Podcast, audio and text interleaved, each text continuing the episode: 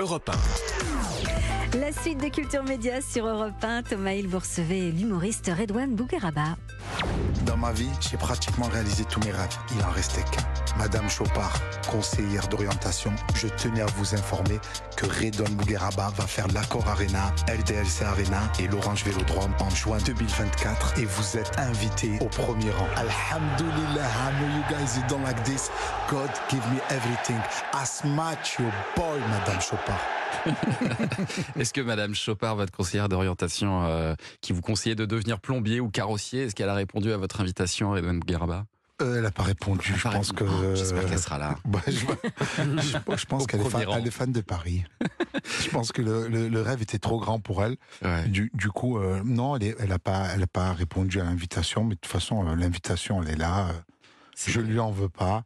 Elle est la bienvenue. Bah, euh, bien sûr, mais c'est quand même incroyable ce que vous allez faire le 22 juin. Vous serez donc le, le tout premier humoriste à jouer son spectacle sur la pelouse du, du stade Vélodrome euh, Après à domicile. Après le pape, Après exact, qui a fait un joli stand-up. il a fait un très beau stand-up. Il n'y avait pas beaucoup de blagues, mais c'était pas mal. C'était très. Vous serez au centre. euh, Ouais, ça sera scène centrale. Il à était au, centrale aussi. pour casser justement la distance, euh, Ouais. pour que ce soit un peu plus euh, à taille humaine. c'est ça. Vous espérez 60 000 personnes. Oui. c'est un rêve pour vous, parce que c'est quand même euh, Ouais. le stade où vous y alliez euh, tout petit euh, supporter l'OM, quoi. C'était plus de l'utopie. Oui. qui s'est transformé en rêve parce que à aucun moment je m'étais mis à rêver d'aller faire le stade. Euh, la marche est trop grande, elle est trop haute. euh. Bon, mon rêve c'était de faire l'Olympia. Quand je démarrais ce métier, je me disais voilà l'Olympia, les lettres en rouge. je l'ai fait deux fois. Je voulais mettre les lettres en bleu, bleu ciel. Ouais. Au départ, ouais, je, je me suis dit allez Redon, on va marquer le coup, on va marquer les lettres en bleu ciel. Et alors C'était pas dit, non, non, non, c'est possible. Ah, J'ai vu le directeur, Mais j'ai dit voilà, je voudrais les. c'est 40 000 euros. J'ai dit, c'est très beau le rouge. Qu'est-ce Ah que ouais, c'est beau le ah, rouge le rouge, c'est bien, ouais. Pourquoi dénaturer ce lieu qui Un est bon magnifique? bleu 1, là, ouais. ça aurait été bien. Mais vous avez mis un petit 1. message quand même. Ben oui, j'ai mis un petit message. J'ai mis euh, à jamais les premiers, euh, premier soir, le deuxième soir, Voilà. j'ai mis euh, Poupouna Harvard. C'est ma fille. Donc j'ai mis deux petits messages. Et, et voilà, après, euh, ça s'est enchaîné. J'ai fait 10 palais des sports, 10 dômes de Paris. C'est énorme déjà. Et après, je me suis là, on va faire euh, deux Bercy aussi, c'est exceptionnel. Déjà de faire un Bercy, euh, Mais normalement c'est c'est pour les, les chanteurs Bercy, c'est pas pour les euh, très très peu d'humoristes ont fait Bercy. Et d'ailleurs, c'est une bonne question, ça, parce que euh, ce sont des salles qui sont très très grandes, sans parler du vélodrome, là, c'est carrément euh, gigantesque. Est-ce que, en, en termes de son, il y a des progrès qui ont été réalisés aussi Oui. pour que ce soit agréable pour les spectateurs? J'ai fait une tournée de Zénith, j'ai fait tous les Zéniths de France et, et les arénas de France. J'ai fait la Halle Tony Garnier, j'ai fait l'aréna de Montpellier, j'ai joué devant 8600 personnes. Donc en scène centrale, c'était la première tournée en scène centrale et la technique maintenant est très très bonne justement pour toucher les gens sans qu'il y ait un délai et que les gens se sentent Ouais. quand même assez proches avec un système d'écran géant au-dessus, un peu comme la NBA Mm, mm. ou le Super Bowl. On essaie de faire vraiment un très très grand show pour que les gens prennent... euh, C'est l'avantage de cette vue. scène centrale aussi, c'est qu'on n'est pas trop trop loin. On Euh, n'est pas voilà. trop loin. On cache dans un stade, il y a de, de- de- d'une tribune à l'autre, il y a plus de 100 mètres. Et en se mettant au milieu, on casse la distance en deux.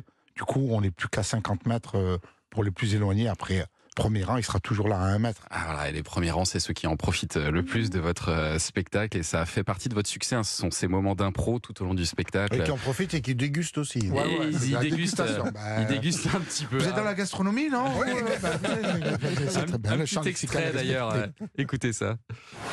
Comment tu t'appelles? Racine. Tu fais quoi dans la vie, Racine Je suis au chômage. Bah ouais, tu m'étonnes.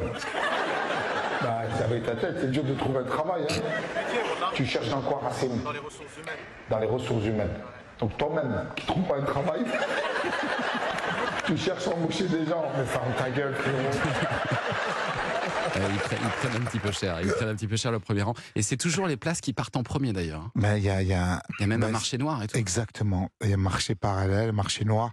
Les places partent très vite, les gens veulent déguster. Il y a, il y a vraiment. non, mais c'est exactement ça. C'est, on, on- on est arrivé à un niveau où les gens, voilà, il y a, y a lâché prise, où euh, voilà, on est là, on, on veut passer. Mais ça, ça rend le, le show personnel, en fait. Mais oui. Il y a, Et il y a là, là, au Vélodrome, il y aura combien de personnes au premier rang? Parce que du 200 coup, il y a- personnes au premier rang. Oui, c'est ça, c'est équivalent d'une petite salle parisienne Euh, voilà. euh, au premier rang. Le Donc pour spectacle va vanner durer. tout le monde, il y en a déjà pour 5 heures. Voilà. Ben, c'est ça, c'est ça, c'est ça. Ben, euh, il faut aller soit très vite, soit, soit skipper certaines personnes. La performance. Ouais. Mais ce qui est amusant, c'est que vous faites l'inverse de la tendance euh, actuelle où il faut être extrêmement respectueux de tous, de toutes, de toutes les différences. Vous vous permettez de tacler les gens, y compris sur leur physique, par exemple. C'est un truc qu'on ne s'autorise plus aujourd'hui sur leur manque de cheveux, sur leur surpoids. Mais Plus suis en personne n'ose faire ça. Ben oui, mais c'est fait avec amour et bienveillance. Voilà, les gens viennent, reviennent. euh, J'ai jamais eu personne à la fin du spectacle qui m'a attendu pour me dire bah t'es allé trop fort, je vais te casser la gueule. J'ai des gens qui m'attendent et justement qui me disent voilà, euh, le fait de nous vanner, ça nous permet d'exister et peu importe que la personne, euh, euh, le physique, sur euh, la religion, sur euh, les origines, sur l'handicap, je tape un peu tout le monde et, et à la fin tout le monde est content. C'est ça. Et c'est, mais moi, je suis assez surpris de ça parce que ça devient en fait transgressif euh, finalement de, de juste avoir un, un humour qui est euh, inclusif. Enfin, c'est un humour. euh, Je, Ouais, monde, tenais quoi. à avertir d'autres humoristes, n'essayez pas de reproduire ça Ouais. chez vous, vous allez vous faire mal. c'est risqué. Ouais, risqué. Bon. Allez voir Edouard Bougueraba euh, sur scène à Marseille, notamment à l'Orange Vélodrome. Ce sera le 22 juin.